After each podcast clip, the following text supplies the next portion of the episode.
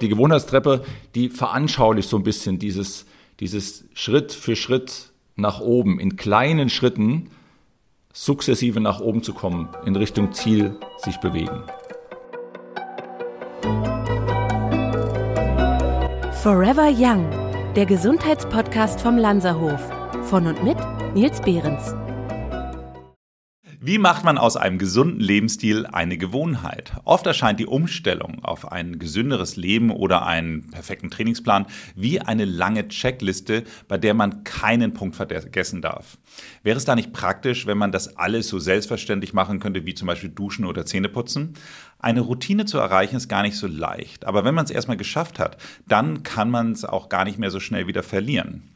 Und dafür spreche ich mit meinem heutigen Gast. Patrick Kühn ist ehemaliger Tennisprofi und Davis Cup-Sieger. Heute ist er Turnierdirektor der Tennis BMW Open bei American Express in München und hat am Institute of Integrative Nutrition in New York studiert. Er unterstützt Marken wie Wilson, Sky und aber auch äh, meine äh, Lieblingsmarke meiner, meiner des vergangenen Lebens Robinson als Tennisexperte und mit seinen Vorträgen zu Sport, Gesundheit und Leistungsfähigkeit als Keynote-Speaker gibt er seine Erfahrungen und sein Wissen weiter. Und wie ich gerade gelernt habe, hat er sogar auch noch einen Podcast mit äh, Michael Stich zusammen. Also alle Helden meiner Jugend versammelt. Herzlich willkommen, Patrick Kühn. Ja, lieber Nils, vielen Dank für die Einladung. Ich freue mich sehr, dass wir heute ein äh, paar Minuten Zeit haben zu plaudern und äh, freue mich, wie gesagt, sehr auf das Gespräch. Ja, ausgezeichnet, ausgezeichnet. Ich äh, habe es ja nicht ohne Grund gesagt. Also tatsächlich in deiner aktiven Tenniszeit war auch meine aktive Tenniszeit. Ich war ähm, leider relativ erfolglos, aber das ist auch im anderen Brink. Und so erfolgreich wie du muss man ja dann auch erstmal sein. Aber nur zur Verortung für alle, die sozusagen in dieser Zeit nicht so viel mit Tennis zu tun hatten. Also die, ich sag mal so, die großen Erfolge waren so, so in der Zeitraum so 88 bis 94 roundabout. Das war so die Zeit von Boris Becker, Michael Stich, äh, Erik Jehlen äh, und ich glaube, du hast auch tatsächlich gegen so eine Legende wie, wie Jimmy Connors mal gespielt. Ist das richtig? Ja, das ist alles richtig. Der Zeitraum passt auch. Ähm, ja, es war so die Zeit äh, auch äh, von Steffi Graf, möchte ich nicht vergessen. Ja, ich habe gegen Connors mal gespielt in Wimbledon ähm, 1988 und es war damals so, dass Jimmy Connors, ich denke, 33 oder 34 Jahre war. Und ich dachte mir, wow, er wird auch nicht mehr so lange spielen. Gut, dass ich nochmal gegen Jimmy Connors äh, spielen darf und kann. Und habe dann gesehen auf der Ansetzung, dass das Match damals auf diesen Platz zwei in Wimbledon angesetzt wurde. Und das war damals so in Anführungszeichen so ein bisschen der Friedhof der Stars. Und das hat mir unheimlich Motivation gegeben und Kraft gegeben und mir auch den Glauben gegeben, hey, hier kann ich was schaffen und äh, habe dann in einem Match, was über zwei Tage ging, da auch äh, eine Regenunterbrechung eine Rolle gespielt hatte. Ja, genau. Es stand also wirklich eins zu eins Sätze. Und bei sechs beide waren wir drauf und dran, mit dem Tiebreak zu beginnen. Und es hat geregnet. Und da wurde in Wimbledon, man kennt das ja noch so ein bisschen, äh, der Schiedsrichterstuhl komplett sofort rausgerollt, also der Schiedsrichter mit dem Stuhl rausgerollt. Wir mussten abbrechen. Und dann ging es erst am nächsten Tag weiter. Und kannst dir vorstellen, dass die Nacht äh, die war sehr spannend. Also ich habe da kaum geschlafen und habe mir alle möglichen Szenarien zurechtgelegt, wie ich den Tiebreak starten will. Ähm, das war schon eins der Matches, die ich am, am deutlichsten heute noch in Erinnerung habe, ja. Im Grunde genommen geht es ja darum, dass du genau dieses, diese Learnings, die du gemacht hast, sowohl als Profisportler, aber eben halt auch genau aus diesen sportlichen Erfolgen und wie du es erreicht hast, genau wie du es auch sagst, Vorbereitung auf ein Match, das ist ja das, was du heute eigentlich im Rahmen deiner deiner Vorträge auch ein Stück weit teilst. Das heißt also, es geht ja immer darum, einen Erfolg im Idealfall nachhaltig zu machen und vor allem auch, wenn ich es richtig verstehe, auch ein Stück weit ein anderes Mindset zu bilden. Ähm, Habe ich das soweit richtig weitergegeben? Ja, das ist schon richtig. Das passt.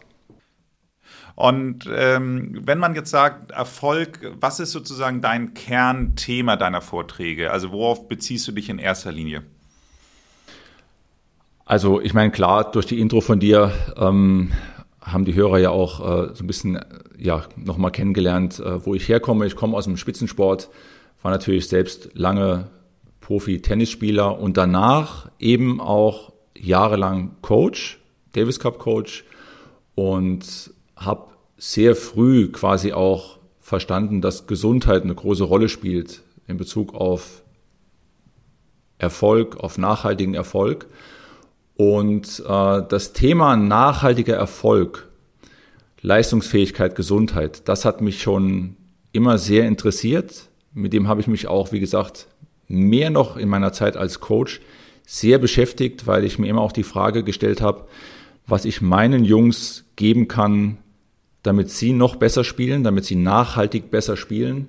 Und äh, mir ist natürlich sehr schnell klar geworden, dass vor allem Gesundheit die Basis für Erfolg und für Leistungsfähigkeit ist.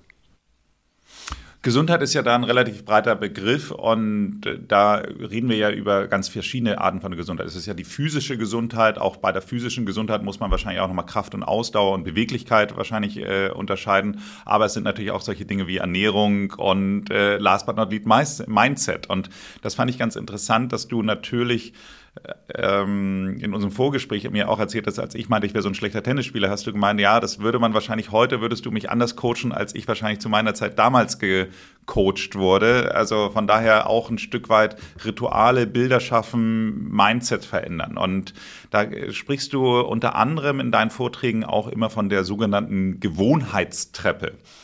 Möchtest du vielleicht unseren HörerInnen mal was zur Gewohnheitstreppe sagen?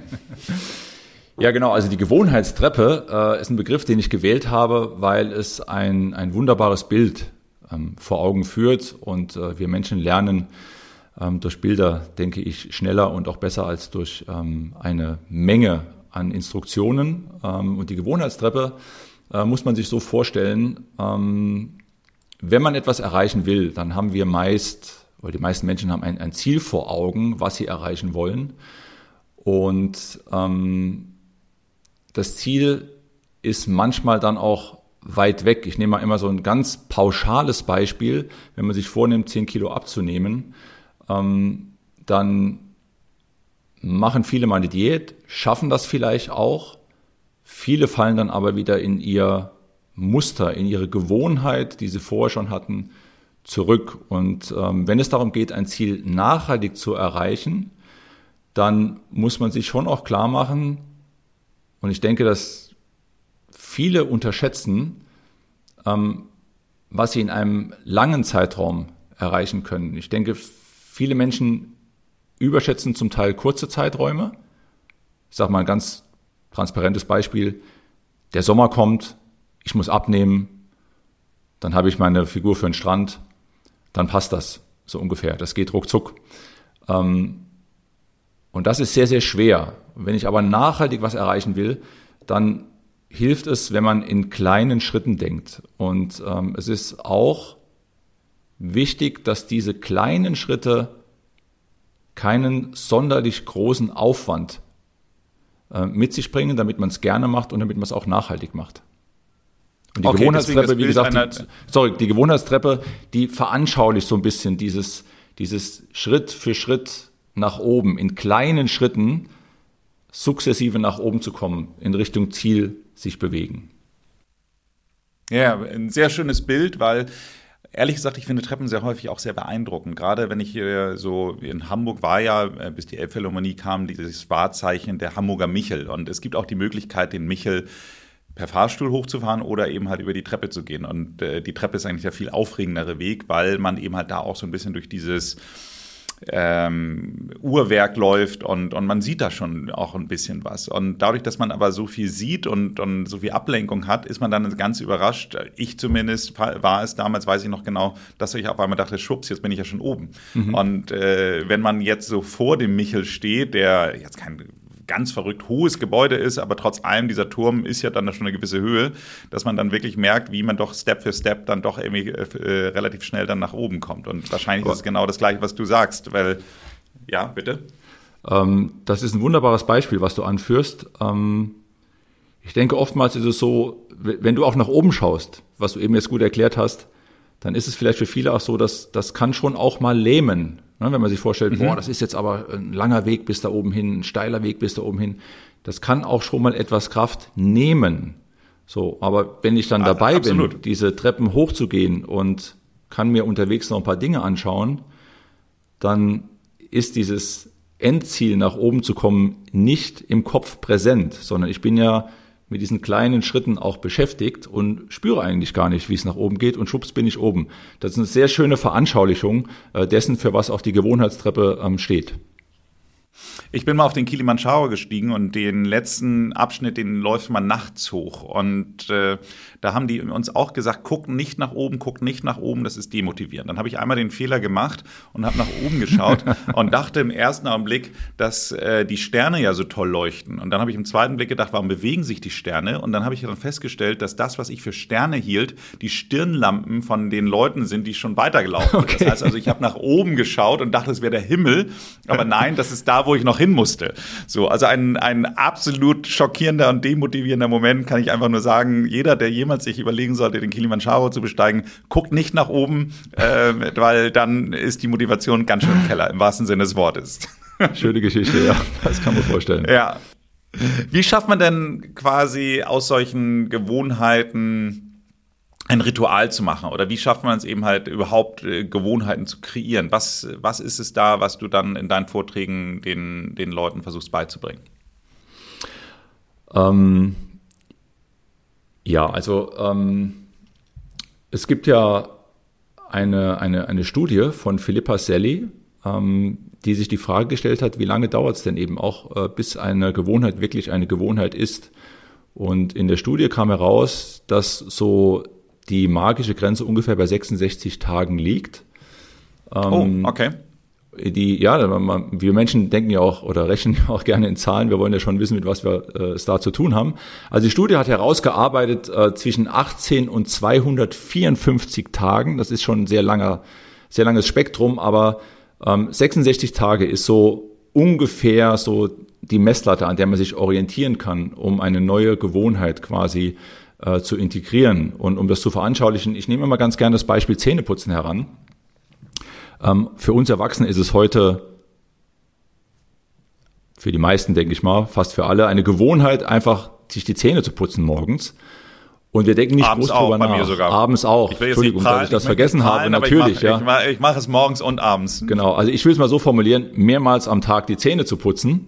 Ähm, und bei Kindern dauert es etwas. Kinder werden von den Eltern dann angehalten, komm, hast schon Zähne geputzt, muss noch Zähne putzen hin und her. Und es dauert ein bisschen, bis die Kinder das dann in ihren Alltag auch integriert haben. Und irgendwann wird es dann für die Kinder logischerweise auch eine Gewohnheit. Das heißt, es braucht etwas Zeit, ähm, um es eine Gewohnheit werden zu lassen.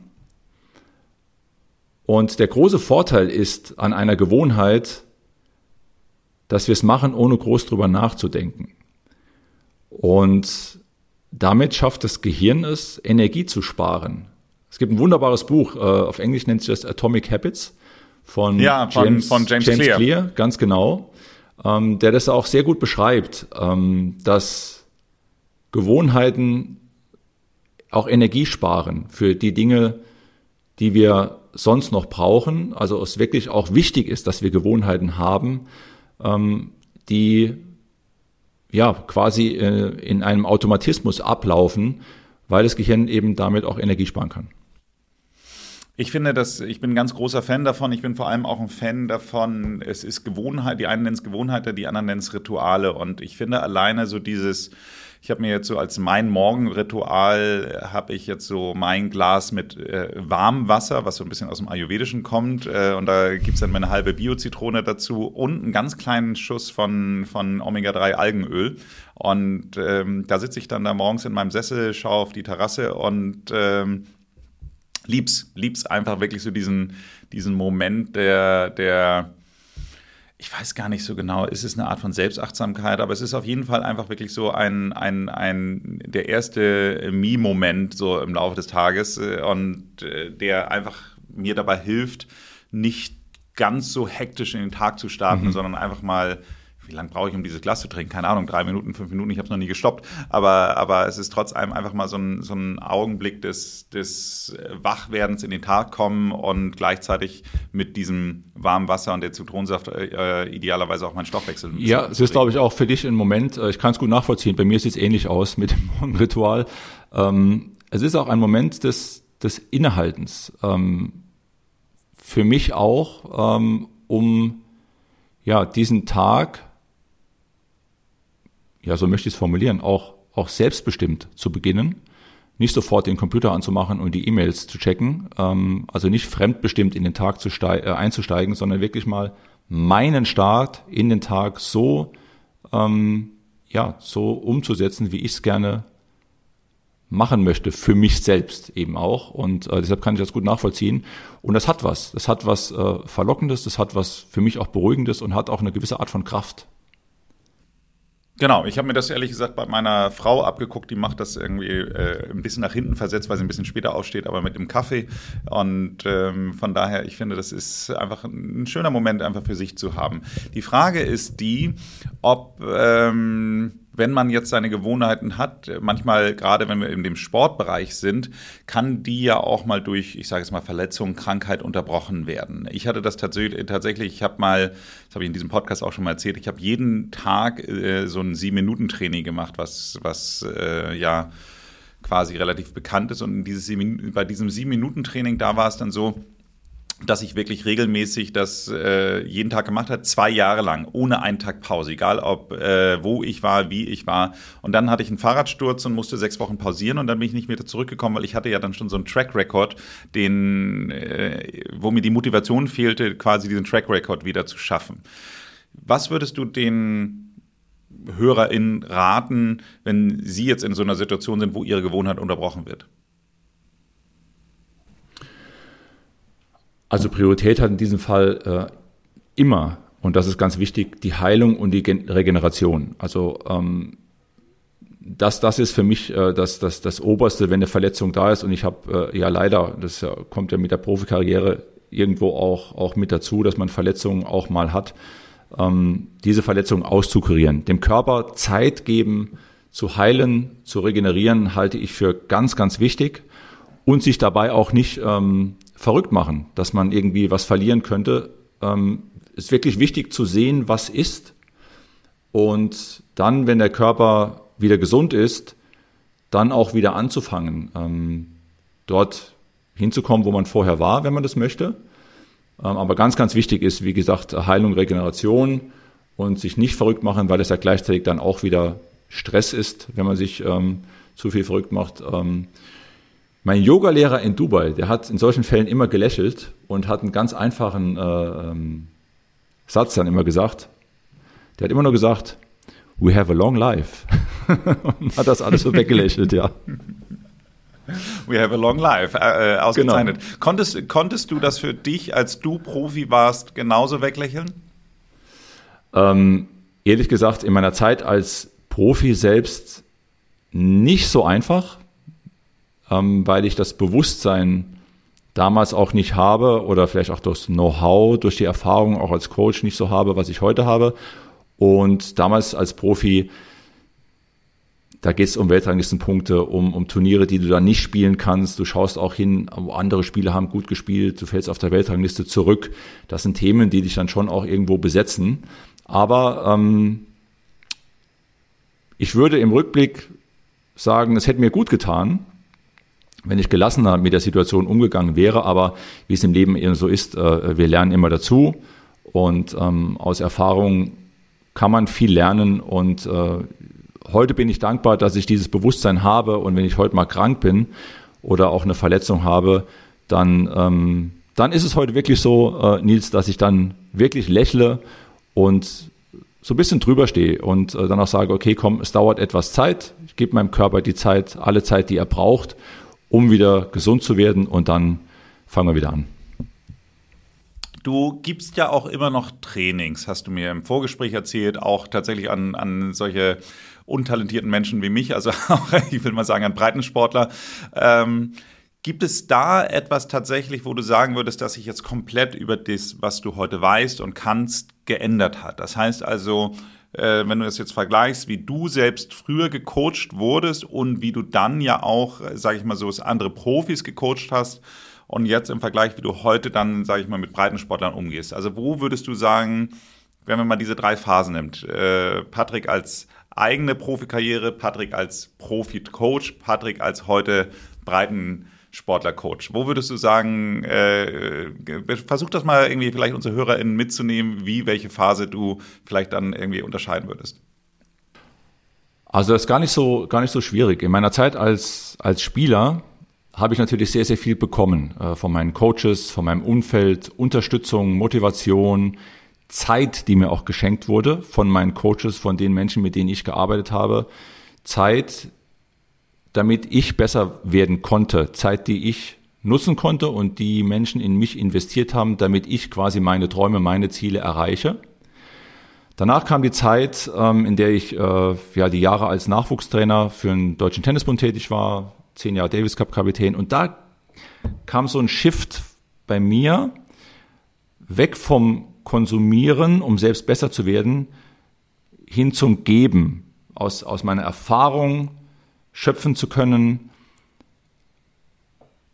meinen Spielern was geben zu können, damit sie bessere Leistung bringen, damit sie auch die beste Version ihrer selbst werden.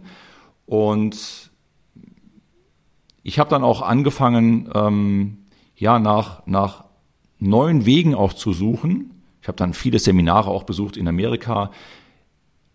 Immer verbunden auch mit der Frage, was kann ich meinen Spielern noch geben, damit sie besser spielen können? Und das muss nicht nur rein um Tennis gehen, sondern da ging es dann um Ernährung, da ging es um Relaxen, um um das, was ich heute in den Vorträgen auch, auch versuche, den Menschen mitzugeben, wie wichtig eine Vorbereitung ist, wie wichtig dann auch ein, eine, also in der Performance, wenn die Spiele auch ein Monitoring ist und die Bedeutung, und das ist auch ganz wichtig, die Bedeutung und die Wichtigkeit der Analyse danach. Denn nur durch eine Analyse kann ich ja erkennen, was ist gut gelaufen, Heute würde ich sagen, was, was tut mir gut, was tut meinem Körper gut, womit ähm, ja, habe ich auch die meiste Kraft, die meiste Energie und bin vielleicht auch am, am, am gesündesten. Und was tut mir nicht so gut? Was möchte ich weitermachen und was möchte ich vielleicht rausnehmen aus ähm, der Erkenntnis?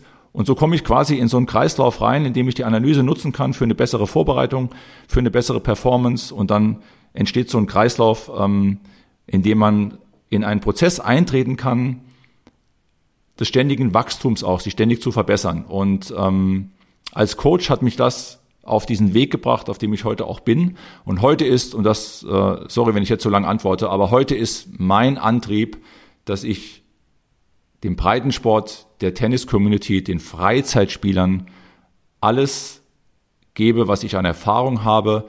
Und da geht es nicht um besonders gut spielen. Da geht es mir in erster Linie um die Freude am Tennis. Und das ist mhm. der Beitrag, den ich leisten möchte. Die Freude am Spiel, die Freude am Tennis, die Freude mit anderen Menschen einen Sport ausüben zu können und sich sportlich zu betätigen und ähm, ja, damit auch Freude, Spaß, Gesundheit, da kommt alles zusammen. Absolut, absolut. Ich finde, das ist das alles Entscheidende. Also ich habe ja aktuell mir den wahrscheinlich frustrierendsten äh, Ballsport, äh, den es überhaupt gibt, ausgesucht mit Golfspielen. Und äh, da ist ja diese man sagt immer, der kürzeste Golferwitz ist, ich kann's. Und äh, es gibt so viele Ich kann's Momente und die einem dann auch wirklich so zwei Löcher später dann auch wieder zeigen, nee, doch nicht. und äh, ich kenne das, ja. Es bleibt, es bleibt die Freude, die Freude am Erlebnis, ehrlich gesagt. Ich äh, habe einen, einen Freund, mit dem ich das immer mache, hier, schöne Grüße an Christian Bartelheimer an dieser Stelle, der treffen uns morgens dann gerne mal um 6.30 Uhr und vor der Arbeit und spielen dann neun Loch. Und diese, dieses alleine, wie die Sonne aufgeht, wie dann noch so Morgentau auf dem Gras ist und wie, wie man dann irgendwie eine gute Zeit einfach hatte zusammen, dann da anderthalb Stunden, zwei Stunden einfach wirklich da über den Platz zu gehen, das ist einfach eine fantastische Art, den Tag zu beginnen. Und das ist genau das, was ich sagen würde. Es ist unabhängig davon, wie, wie ich, und ich, äh, ist nicht Fishing for Compliments, ich bin wirklich schlecht, aber äh, unabhängig davon, wie schlecht ich spiele, ist es trotz allem, gehe ich mit Freude vom Platz. Und das ist, oder von, ja, ist ja auch ein Platz, Golfplatz. Aber mhm. ich glaube, das ist das alles Entscheidende. Ich glaube, wenn man, solange man Spaß dran hat und solange man sich auch bewusst ist, warum man das macht, man äh, also die das ist die, von den ganz ganz wichtig. Das ist die entscheidende Frage. Sorry, wenn ich unterbreche, aber das ist die ganz entscheidende Frage. Warum? Genau. Weil keiner von, von den Menschen, mit denen du Tennis trainierst, äh, wird in deine Fußstapfen treten. Keiner von denen wird irgendwann mal auf dem Wimbledon, selbst auf dem B-Platz äh, äh, nicht stehen. Äh, sondern es geht einfach, man macht es in erster Linie für sich, seine Gesundheit und für die Freude an der Sache. Und das ist, glaube ich, das, was man sich immer bewusst sein macht. Äh, dabei. Aber bist du, du bist auch so, bist du auch ein Morgenmensch? Also ich bin absoluter Morgenmensch. Du auch? Ich bin zugegebenermaßen ein Morgenmensch geworden. Als meine Tochter geboren wurde, habe ich dann bin ich abends nicht mehr dazu gekommen, abends laufen zu gehen, mhm. weil ich dann abends für meine Tochter da sein wollte. Und äh, dann äh, wurde ich äh, zugegebenermaßen gab es immer mehr von mir. Und äh, irgendwann habe ich gemerkt, ich muss jetzt irgendwas ändern. Und dann bin ich zum Morgenläufer geworden und seitdem bin ich ein totaler Morgenmensch. Sehr gut, sehr gut. Bei mir war es nämlich ganz genauso, ganz genauso.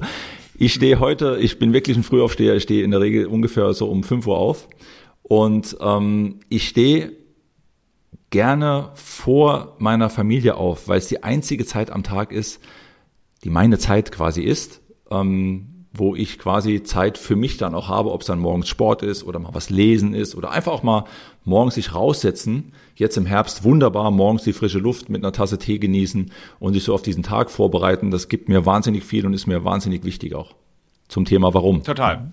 Ja, ja, aber das sind genau, da sind wir wieder bei den Ritualen. Es geht einfach wirklich darum, ich versuche immer der Erste im Büro zu sein, weil ich einfach mhm. dann hier in Ruhe gelassen werde. Mhm. Und äh, finde es mal ganz schlimm, wenn dann schon andere Leute im Büro sind. weil ich dann einfach für meine, ich brauchte mein, meine Ruhe, um hier den, den, den Tag zu ordnen. Und ja. äh, da sind wir aber auch wieder bei den Ritualen und da ja. sind wir auch wieder bei den Gewohnheiten. So. Klar, und deswegen klar ist äh, für mich aber mal die Frage, mal, wenn du jetzt so zurück überlegst, äh, auch wieder an deine Profizeit oder deine Coachzeit, hat da das Thema Gewohnheiten und Rituale schon eine solche Bedeutung gehabt oder ist das eine Erkenntnis, die sich erst für dich im Laufe der Jahre jetzt aufgebaut hat? Ähm, schau, als, als Profisportler ist es ja tatsächlich so, dass ähm, dein, dein Tagesablauf eine Gewohnheit quasi ist. Also wir haben ja wahnsinnig viele, viele Profisportler. Also ich, ich, ich weiß nicht, meinst du, wenn Profisportler jeden Tag darüber nachdenken müssen, was sie trainieren müssten und sich selber jeden Tag pushen müssten, ich glaube, das wäre schwierig. Und, und Profisportler, glaube ich, ähm, verstehen sehr gut, ähm, diese, die, diesen Gewohnheiten nachzugehen, weil sie es eben aber auch schon in sehr jungen Jahren lernen, über die Automatismen, über die Regelmäßigkeit des Trainings, über das, was es braucht, ähm, diese Gewohnheit sich zu eigen macht und es quasi eben nicht diesen Push braucht und nicht äh, jeden Tag dieses, oh, ich, ich mache es nicht gern und ich muss jetzt aber.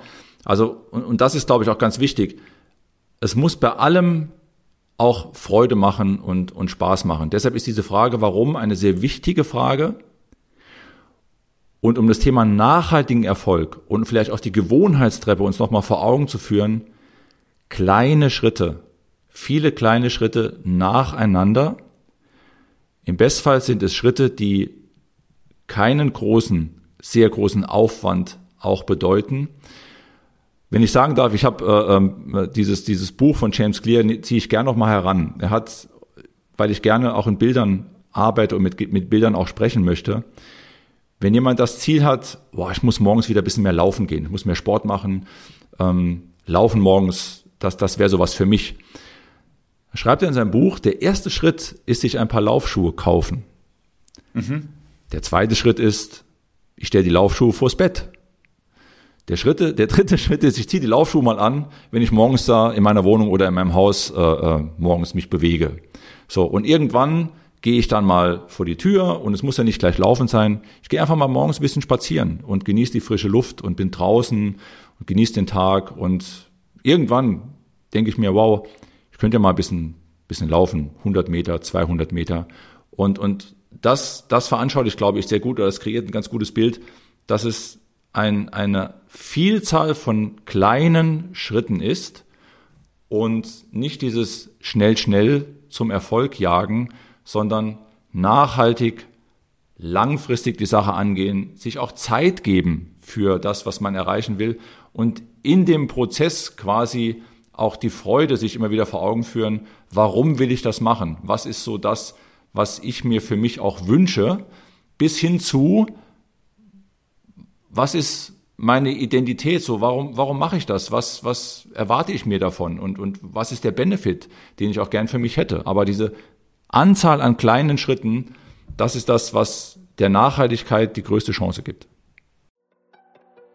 Einen kurzen Hinweis in eigener Sache. Habt ihr schon einmal über den Lanzerhof als Arbeitgeber nachgedacht? Da kann man noch mehr über das Thema Gesundheit und ein langes Leben lernen als hier in diesem Podcast. Und man arbeitet in den schönsten Orten Europas. Wir haben offene Stellen auf Sylt, am Tegernsee, in Lanz oder in Hamburg. Natürlich bieten wir Jobs im medizinischen Bereich, aber auch in der Küche, am Empfang oder in der Buchhaltung. Schaut doch mal rein. Unter lanzerhof.com slash Karriere findet ihr alle offenen Stellen und vielleicht lernen wir uns schon bald als Kollegen kennen. Es ist so witzig, weil genauso habe ich wirklich mir erneut Lauf, Laufen beigebracht. Ich habe eine Zeit lang bin ich nicht gelaufen und dann habe ich, werde ich nie vergessen, war ich in Hamburg, da ist damals Joschka Fischer den Marathon mitgelaufen mhm. und das hat mich schwerst motiviert, wo ich dachte so Mensch, dieser damals ehemalige Fettsack, äh, dass der das schafft mit seinem Terminplan. Das darf man ja auch immer nicht. Entschuldigung, ich nehme das Wort Fettsack zurück. Das ist ja hier Bodyshaming und das wollte ich nicht sagen. Also, aber trotz allem dieser doch deutlich korpulentere Mensch, dass der das so geschafft hat, mhm. trotz seiner Laufbahn als Außenminister, was wahrscheinlich einer der zeitintensivsten, stressigsten Berufe ist, die man sich überhaupt vorstellen kann.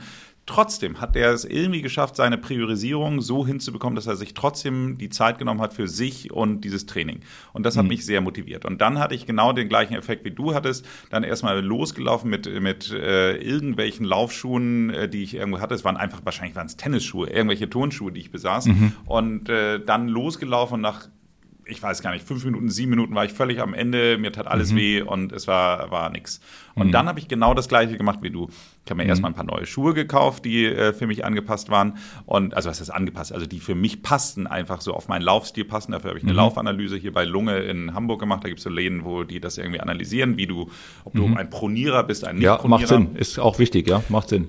Total wichtig, total wichtig. Und dann bin ich wirklich so angefangen mit eine Minute laufen, eine mhm. Minute gehen, ja. eine Minute laufen, Super. eine Minute gehen. Ja. So, und dann bin ich das zweite Mal raus mit zwei Minuten laufen, eine Minute gehen, zwei mhm. Minuten laufen. Und dann bin ich hoch bis auf fünf. So ja. habe ich mich so sukzessive gesteigert. Und als ich dann fünf Minuten laufen konnte, konnte ich dann ähm, und eine Minute gehen. Das habe ich dann auch so immer. Ich war in der Summe war ich immer nur eine halbe Stunde unterwegs, aber fünf Minuten laufen, eine Minute gehen. Und als ich dann diese, diesen Sprung hatte, fünf Minuten laufen, eine Minute gehen, dann weiß ich noch genau, da war dann der Punkt erreicht, wo ich dann auch eine halbe Stunde durchlaufen ja. konnte. Ja, aber, ja, genau. aber ja, und das genau, ist aber doch, das ist aber doch genau das. Und dann, und dann setzt du auch die Freude ein. Die Freude ein, sagen, wow, diesen Weg bin ich jetzt gegangen. Jetzt schaffe ich es schon, fünf Minuten zu laufen, eine Minute gehen. Und diese Freude, die, die, entfacht die nicht auch oder hat die bei dir nicht auch so ein bisschen so ein Feuer entfacht? Wow, und jetzt, Voll. jetzt kann es losgehen?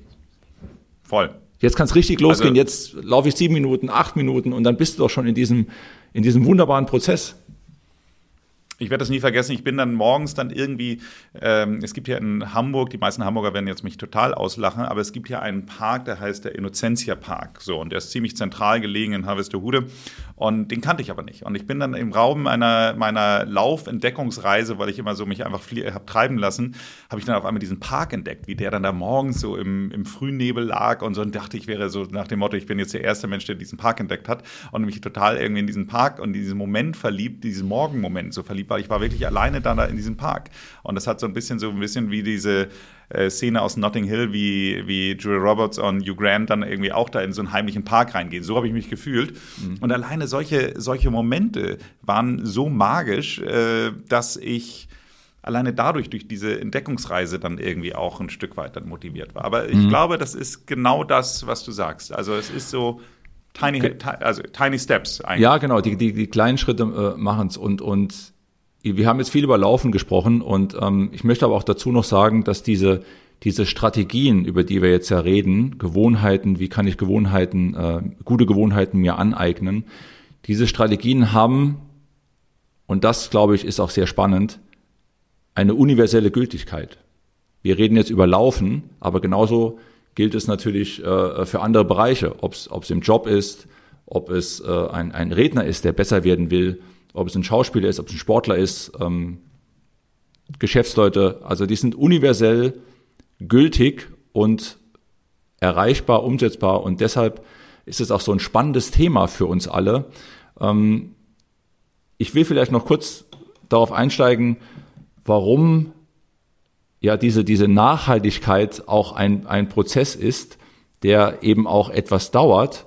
Ähm, und gegenüberstellen diese, ja, also der Unterschied zwischen einem schnell, einer schnellen Belohnung und einer Belohnung, die vielleicht ein bisschen dauert. Weißt du, wo ich hin will? Nein. Noch nicht. Sehr gut. Das kann ich nämlich dann jetzt aufklären. Sehr gut.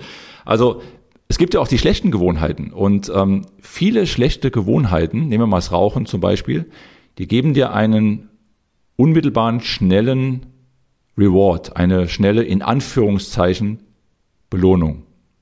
Beim Rauchen, ne, ich, ich ziehe mhm. eine Zigarette und habe sofort, ich spüre sofort was, so würde ich mal formulieren, ich, ich spüre sofort was, ja. Ähm, und gute Gewohnheiten, es gibt diesen Spruch, Bad Habits haben ein Instant Reward und gute Gewohnheiten haben ein Long Time Reward. Das dauert etwas mit dem Laufen wie du es jetzt erklärt hast, es dauert etwas, paar Tage, paar Wochen, bis du spürst, oh, hier hat sich was getan, es tut sich was, ich fühle mich besser und du bekommst dann so nochmal so einen Energieschub und machst dann dort weiter. Ähm, deshalb ist auch so schwierig, warum viele Menschen aufhören können zu rauchen, ähm, weil eben durch die Zigarette in dem Fall ein, ein, ein Bad Habit, aber trotzdem ein schneller, ein schnelles ein schnelles Ergebnis da ist, eine schnelle, ein schnelles Feedback da ist. Das will ich damit sagen. Und äh, dieser nachhaltige Erfolg schon ein Prozess ist und deshalb sind diese kleinen Schritte eben auch so wichtig, um sich, um, um da etwas zu verändern. Es geht nicht, sich Laufschuhe, Laufschuhe zu kaufen und dann loszulaufen und jetzt laufe ich eine Woche und zwei Wochen und drei Wochen Vollgas und im, im schlimmsten Fall verletze ich mich und mir tut's gar nicht gut, mir tut alles weh. Dann hören viele wieder auf. Aber wenn man es so macht, wie du das jetzt sehr gut erklärt hast, eine Minute gehen, eine Minute laufen, eine Minute gehen, eine Minute laufen und so weiter, dann ist die Chance natürlich sehr, sehr groß, nachhaltig, langfristig davon enorm zu profitieren und es in sein Leben auch zu integrieren. Total. Ich könnte mein Leben, äh, mir im Augenblick mein Leben ohne Laufen gar nicht mehr vorstellen. Aber das ist jetzt eben halt auch ein Prozess. Ähm, ich sag mal so, wirklich ins ambitionierte Laufen bin ich eben halt mit der Geburt meiner Tochter dann so richtig eingestiegen. Mhm. Und ähm, die, die, Geburt ist 21 Jahre her. Also von daher ist es tatsächlich so, dass äh, es einfach zu meinem Leben gehört. Ja, und äh, da sind wir dann wieder bei den Gewohnheiten. Ich möchte auf einen Punkt nochmal eingehen. Ich habe dich vorgestellt, ähm, dass du auch nochmal ein Studium angegangen bist, das Studium am Institute of Integrative Nutrition. Und ähm, was kann ich mir, was können sich unsere HörerInnen unter Integrative Nutrition vorstellen?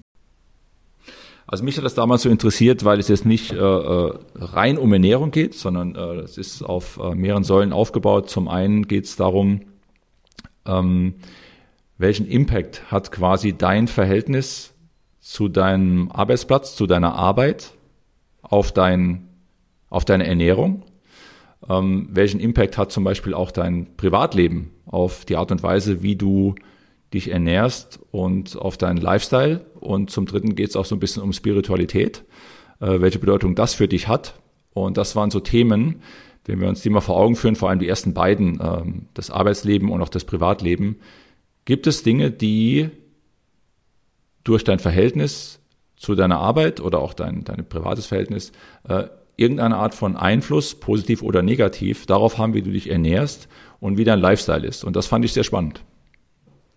Mhm.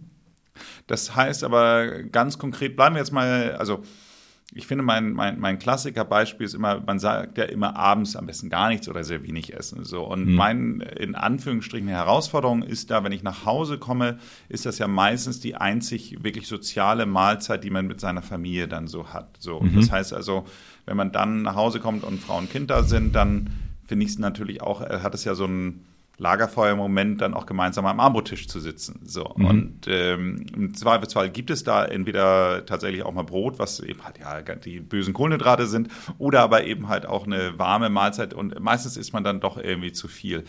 Und ich finde, das ist schon, das ist schon wirklich eine, eine Herausforderung, die ich auch mit all dem Wissen, das ich habe, mhm habe. Punkt. Und von daher ist für mich die Frage, gibt es da auch etwas, was du sagen würdest, wo du einen, einen Ratschlag hättest? Ja, also äh, Nils, die Herausforderung kenne ich eins zu eins. Äh, mir geht's ja da nicht viel anders und ich glaube, vielen Menschen geht es einfach so. Ähm, und die Zeit für die Familie ist auch, also für mich und ich äh, entnehme dem ja, nehm, entnehme deinen Worten ja das Gleiche und ich denke, für viele Menschen ist es so sehr, sehr wichtig und auch eine ganz, ganz wichtige äh, Zeit, die man miteinander teilt. Ähm, ja, ich würde schauen, okay, wie lange wie groß ist der Abstand vom, vom Essen bis zum Schlafen gehen tatsächlich? Und dann ist natürlich auch die Frage, was nehme ich zu mir? Das ist, glaube ich, ganz, ganz wichtig nochmal sich vor Augen zu führen, was kann man ähm, abends zu sich nehmen, was schmeckt uns allen, was essen wir gerne, womit haben wir auch eine gute Zeit am Essenstisch, ähm, was trotzdem aber so ein bisschen auch darauf einzahlt, dass man möglichst gut schläft. Absolut, absolut. Ich sehe ja die ganze Zeit, dass du auch so einen Aura-Ring trägst. Äh, okay, und ähm, genau. der, ähm, der sagt mir auch immer sehr schnell, wenn ich zu schwer gegessen habe, das Falsche gegessen habe mhm. oder, oder im Zweifelsfall auch, also das finde ich immer den, den größten Schocker, dass selbst mhm. ein Glas Alkohol, sei es Wein, ja. Bier, ja. whatever, ähm, tatsächlich die, die Schlafqualität signifikant beeinflusst. Also man ja, beeinflusst total, ja, das stimmt, ja. Also die Leute denken immer, dass es mir hilft beim Einschlafen, mag auch so sein, aber die Schlafqualität nimmt einfach so massiv ab, so dass es dann, also man kann es einfach nur sagen, Alkohol ist immer eine schlechte Idee. Also zumindest ja. was den Schlaf betrifft. Ja, es ist der, der Stoffwechsel ist eben dann wirklich sehr aktiv ja, und ähm, äh, ja, ist nicht optimal. Man wundert sich, aber heute gibt's ja diese, diese tollen Devices, die einem quasi anhand der Daten ja auch vieles vor Augen führen. Und ähm, ich habe mit, mit sowas wirklich Spaß auch ähm, und habe für mich herausgefunden, ja, also man, jeder Mensch ist anders. Auch das ist äh, etwas, was ich gelernt habe an, an meinem Studium, äh, dass man auch diese Bioindividualität, ähm, jeder Mensch hat einen eigenen Organismus, auch sehr respektieren sollte und es ähm, schwierig ist mit Pauschalaussagen ähm, in, in Sachen Ernährung auch zu arbeiten, weil jeder Mensch äh, oder die Menschen unterschiedlich gut Dinge vertragen oder auch nicht vertragen. Aber ja, äh, die Frage ist dann, ja, wie groß ist der Zeitraum vom Schlafengehen? Was kann man essen? Abends eher was Leichtes. Wir essen zum Beispiel abends oft Suppen oder, oder Gemüse, was Leichtes hin und her. Leichte Kost, aber haben auch in, in der Familie leben wir das auch und haben aber auch Spaß dabei. Auch das ist wieder ein wichtiger Punkt, ne? Ähm, dass man, dass man dem gegenüber auch eine positive Haltung hat und und Freude auch, auch bei der Sache hat. Sehr gut, sehr gut. Meine letzte Frage ist immer der Tipp für unsere HörerInnen, wenn Sie jetzt sagen, okay, ich möchte jetzt auch mal anfangen mit diesen kleinen Gewohnheiten, mit der Gewohnheitstreppe zu starten. Mhm. Hast du da so einen ganz konkreten Tipp, vielleicht, den du heute noch nicht gesagt hast? Äh, hab ich. Äh, hab ich. Hast du, hast du. Hab ich, hab ich, ja. Genau. Hau raus, Patrick, ich bin, ich bin ja, gespannt. Habe ich, ganz genau. Ähm, und zwar ähm, das Thema kalt duschen. Ähm, das ist so, äh, finde ich, äh, eine tolle Sache, kann man sich mal ein bisschen drauf einlassen. Ähm, kostet, nicht, kostet nichts, man kann das zu Hause locker machen und es trainiert nicht nur die geistige, sondern natürlich auch die körperliche Widerstandskraft. Ähm, und ich würde mal damit anfangen, weil wir über kleine Schritte ja sprechen. Ähm, wenn man sich vorstellt, man fängt jetzt beispielsweise am 1. Oktober damit an und duscht ganz normal und dann zum Ende hin ähm, duscht man mal fünf Sekunden kalt. Und es muss auch nicht ganz eiskalt sein am Anfang, sondern reguliert über die kommenden Tage immer mehr nach unten, also in Richtung Kälte hin und macht das vielleicht immer in so fünf Sekunden Schritten, ganz klein. Fünf Sekunden bisschen kälter, fünf Sekunden bisschen kälter, fünf Sekunden bisschen kälter. Fängt am 1. Oktober beispielsweise an zieht das mal durch und schaut mal, wo man an Weihnachten steht. Wie lange man an Weihnachten schon kalt duschen kann. Das finde ich immer so ein ganz gutes, äh, äh, ganz gutes Tool, ähm, mit dem man auch das mal ausprobieren kann, weil es eben äh, viele gesundheitliche Benefits eben auch hat und für jeden, glaube ich, ganz gut machbar ist. Und in der heutigen Zeit, also alle unsere Politiker reden darüber, dass wir nicht mehr so viel heiß duschen sollen. Also von daher kalt duschen ist äh, total on vogue im Augenblick.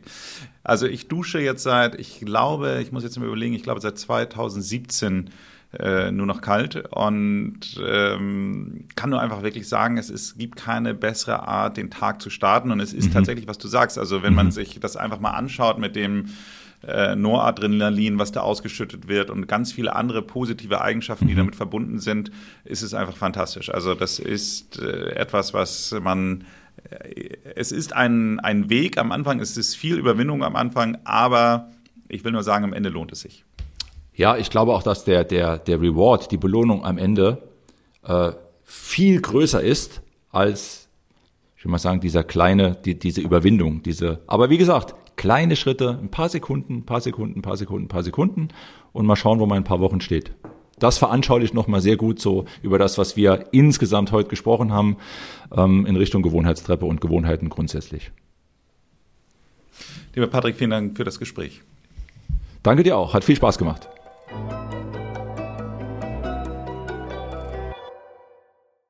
Sag mal, eine letzte Frage. Spielst du eigentlich privat noch Tennis? Also ist das etwas, ist ja, das eine ja. Sportart, die du auch noch wirklich mit Spaß betreibst?